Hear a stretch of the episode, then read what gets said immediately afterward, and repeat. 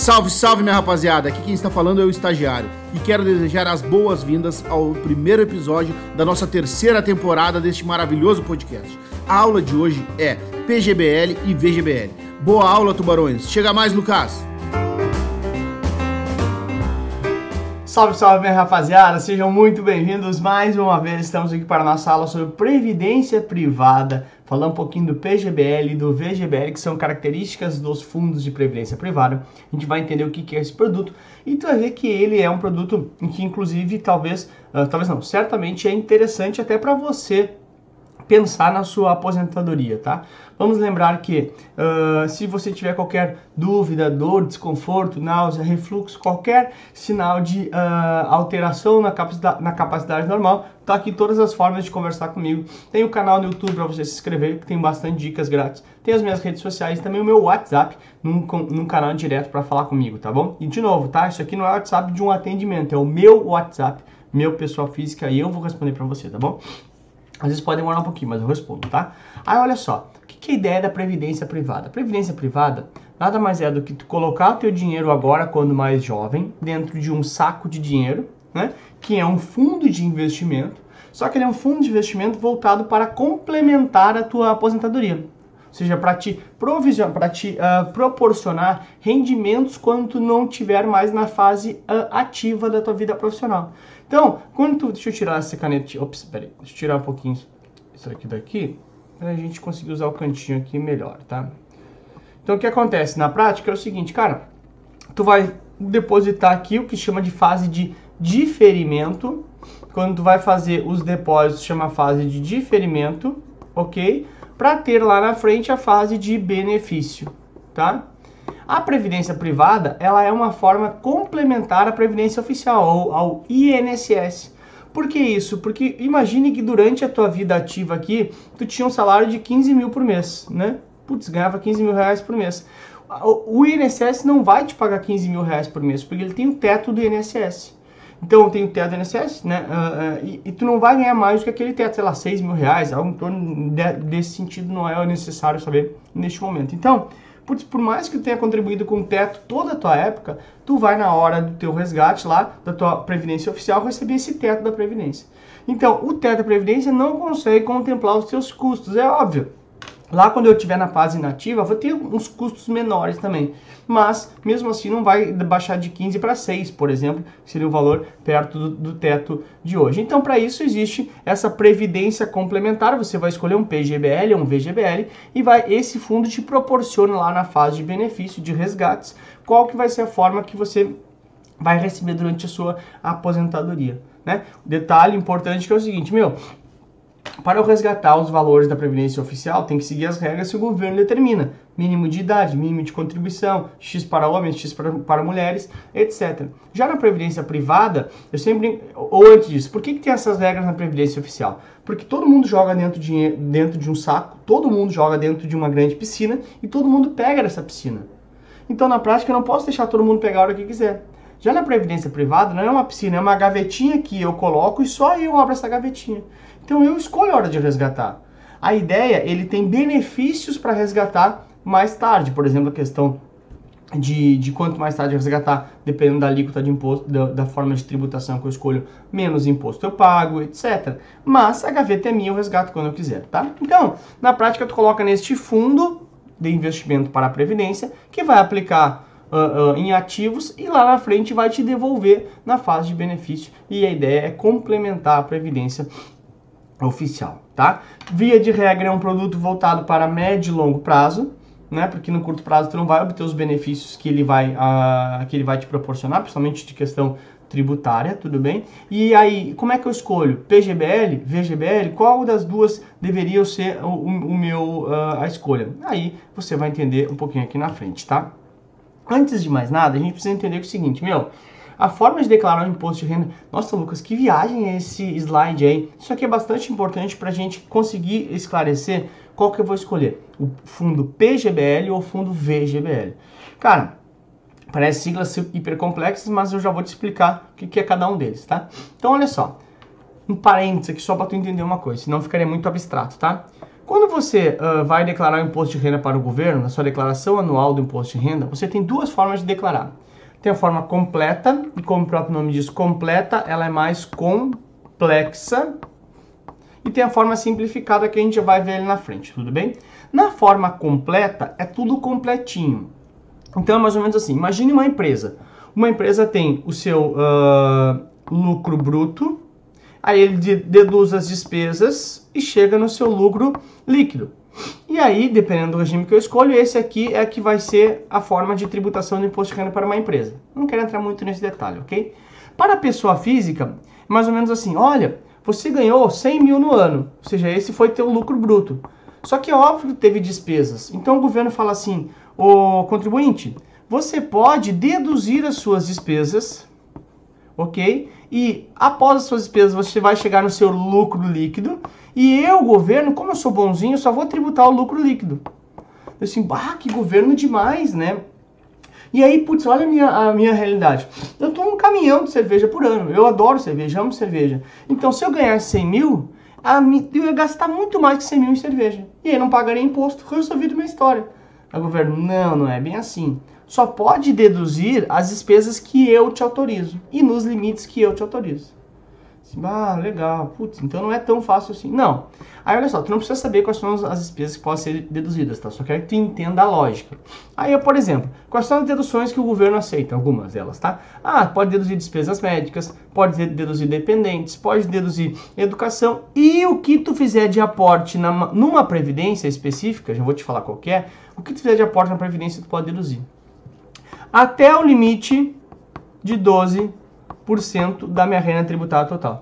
Ou seja, esse cara que ganha 100 mil, ele poderia colocar 12 mil numa previdência, especificamente no PGBL, já vou te mostrar como é que funciona isso, tá? Então eu coloco 12 mil no PGBL e isso gera uma despesa dedutível para chegar na base de cálculo do imposto de renda.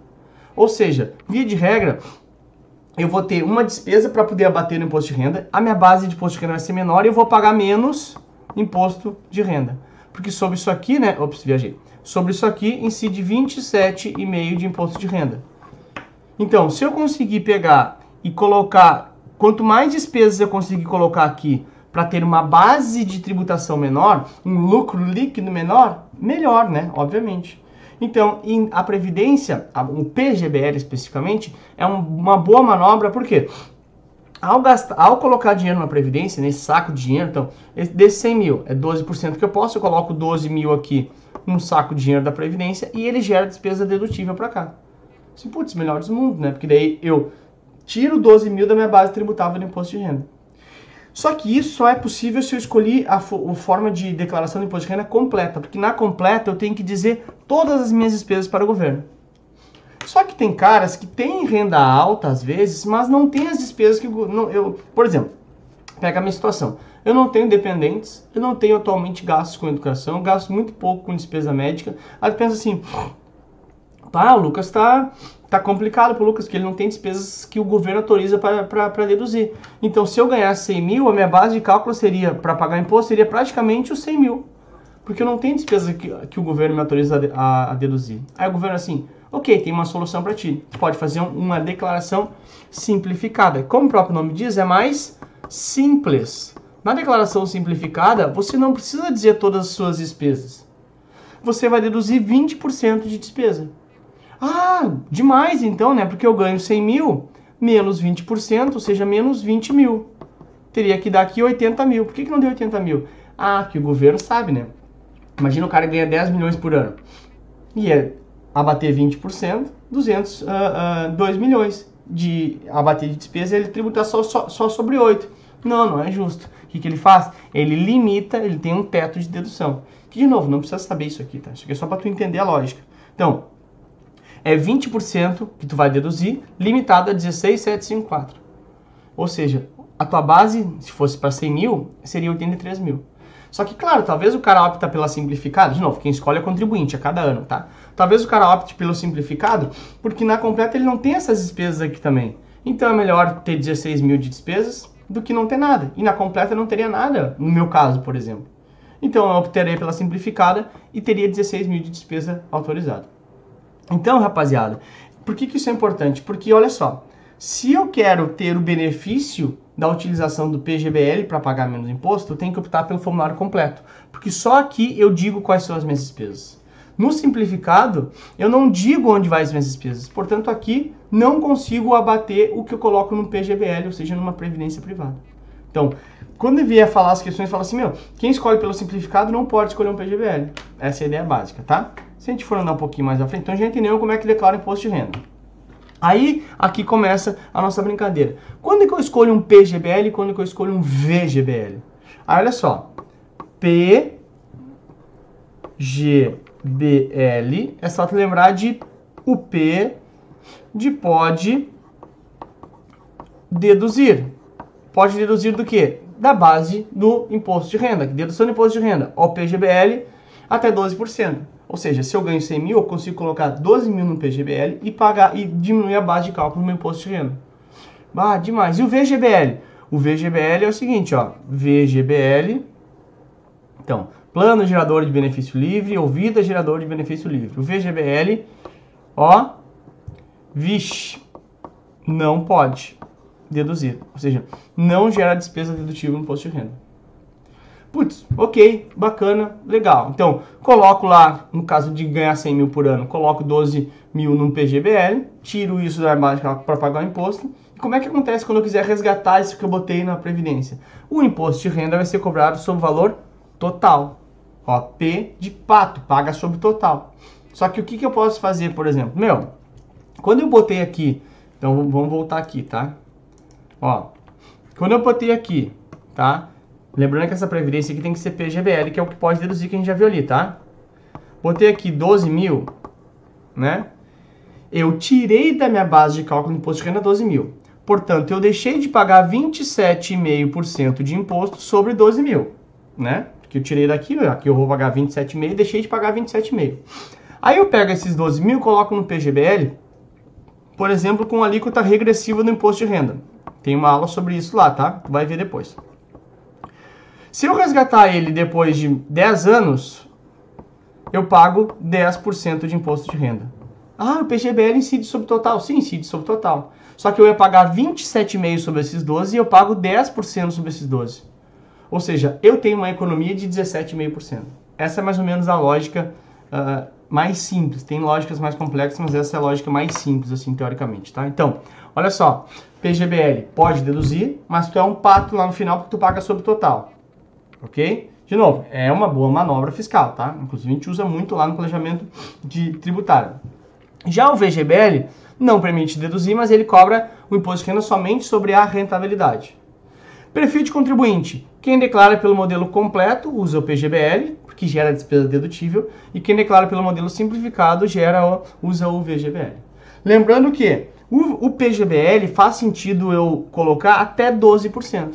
Mesmo que eu faça a declaração completa, eu quero colocar 20% do que eu ganho num, num, uh, num, no plano de previdência. Eu vou colocar 12% no PGBL, porque é o máximo que o governo permite eu deduzir. Depois eu vou perder dinheiro, né? Porque eu vou ter que pagar sobre o total na saída e não vou ter o benefício aqui na entrada. E coloco 8% num VGBL, né? Porque o máximo que eu, o governo permite que eu... Eu posso colocar quando eu quiser, tá? Mas o governo não permite que eu deduza o total, só até 12% tá? Dito isso, né, a gente já pode aqui ver como é que a questão vem pra gente. Aí, olha só, primeira coisa que eu sempre te digo, dá pause na questão e tenta fazer você sozinho, tá? Mas vamos lá. Então, pausou, play de novo, olha só. Seu cliente possui renda total de 1 milhão no ano, então, deixa eu pegar aqui outra cor mais chamativa. Ele ganha 1 milhão por ano e já contribuiu com 120 mil. Ou seja, ele já fez em um PGBL, né? Ou seja, ele já fez os 12% do PGBL. Pode colocar mais? Pode colocar o quanto ele quiser, mas ele não vai ter mais benefício fiscal. Deseja fazer agora uma aplicação adicional em previdência. Para essa contribuição adicional, você deve indicar. Vamos lembrar, ele já fez os 12% em PGBL. Então, ele pode colocar mais PGBL? Pode, mas ele não vai ter o benefício fiscal, que nem eu te avisei ali antes. Ou seja, não faz mais sentido colocar em PGBL. Então, está fora aqui. Olha D de dado. Um investimento em renda fixa, pois o investidor já realizou aporte de 2% permitido no plano de previdência. Mas ele mesmo, a questão mesmo, trouxe que ele quer previdência. Então, meu, não é isso aqui, tá fora. Então sobra B e a C. VGBL, para que o mesmo tenha redução na sua base tributária para fins de imposto de renda, ou VGBL, pois o mesmo já atingiu o teto do benefício fiscal com o PGBL. Bom, essa aqui é VGBL a resposta, ok. Mas ele fala assim, para que o mesmo tenha redução da sua base tributária.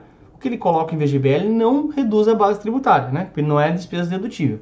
Então sobra C. PGBL, porque ele já atingiu o teto do benefício fiscal com PGBL neste ano, portanto, letra C é a tua resposta, tá ali, ó. C é o gabarito correto, graças a Deus deu certo, conseguimos, é tetra, é tudo nosso.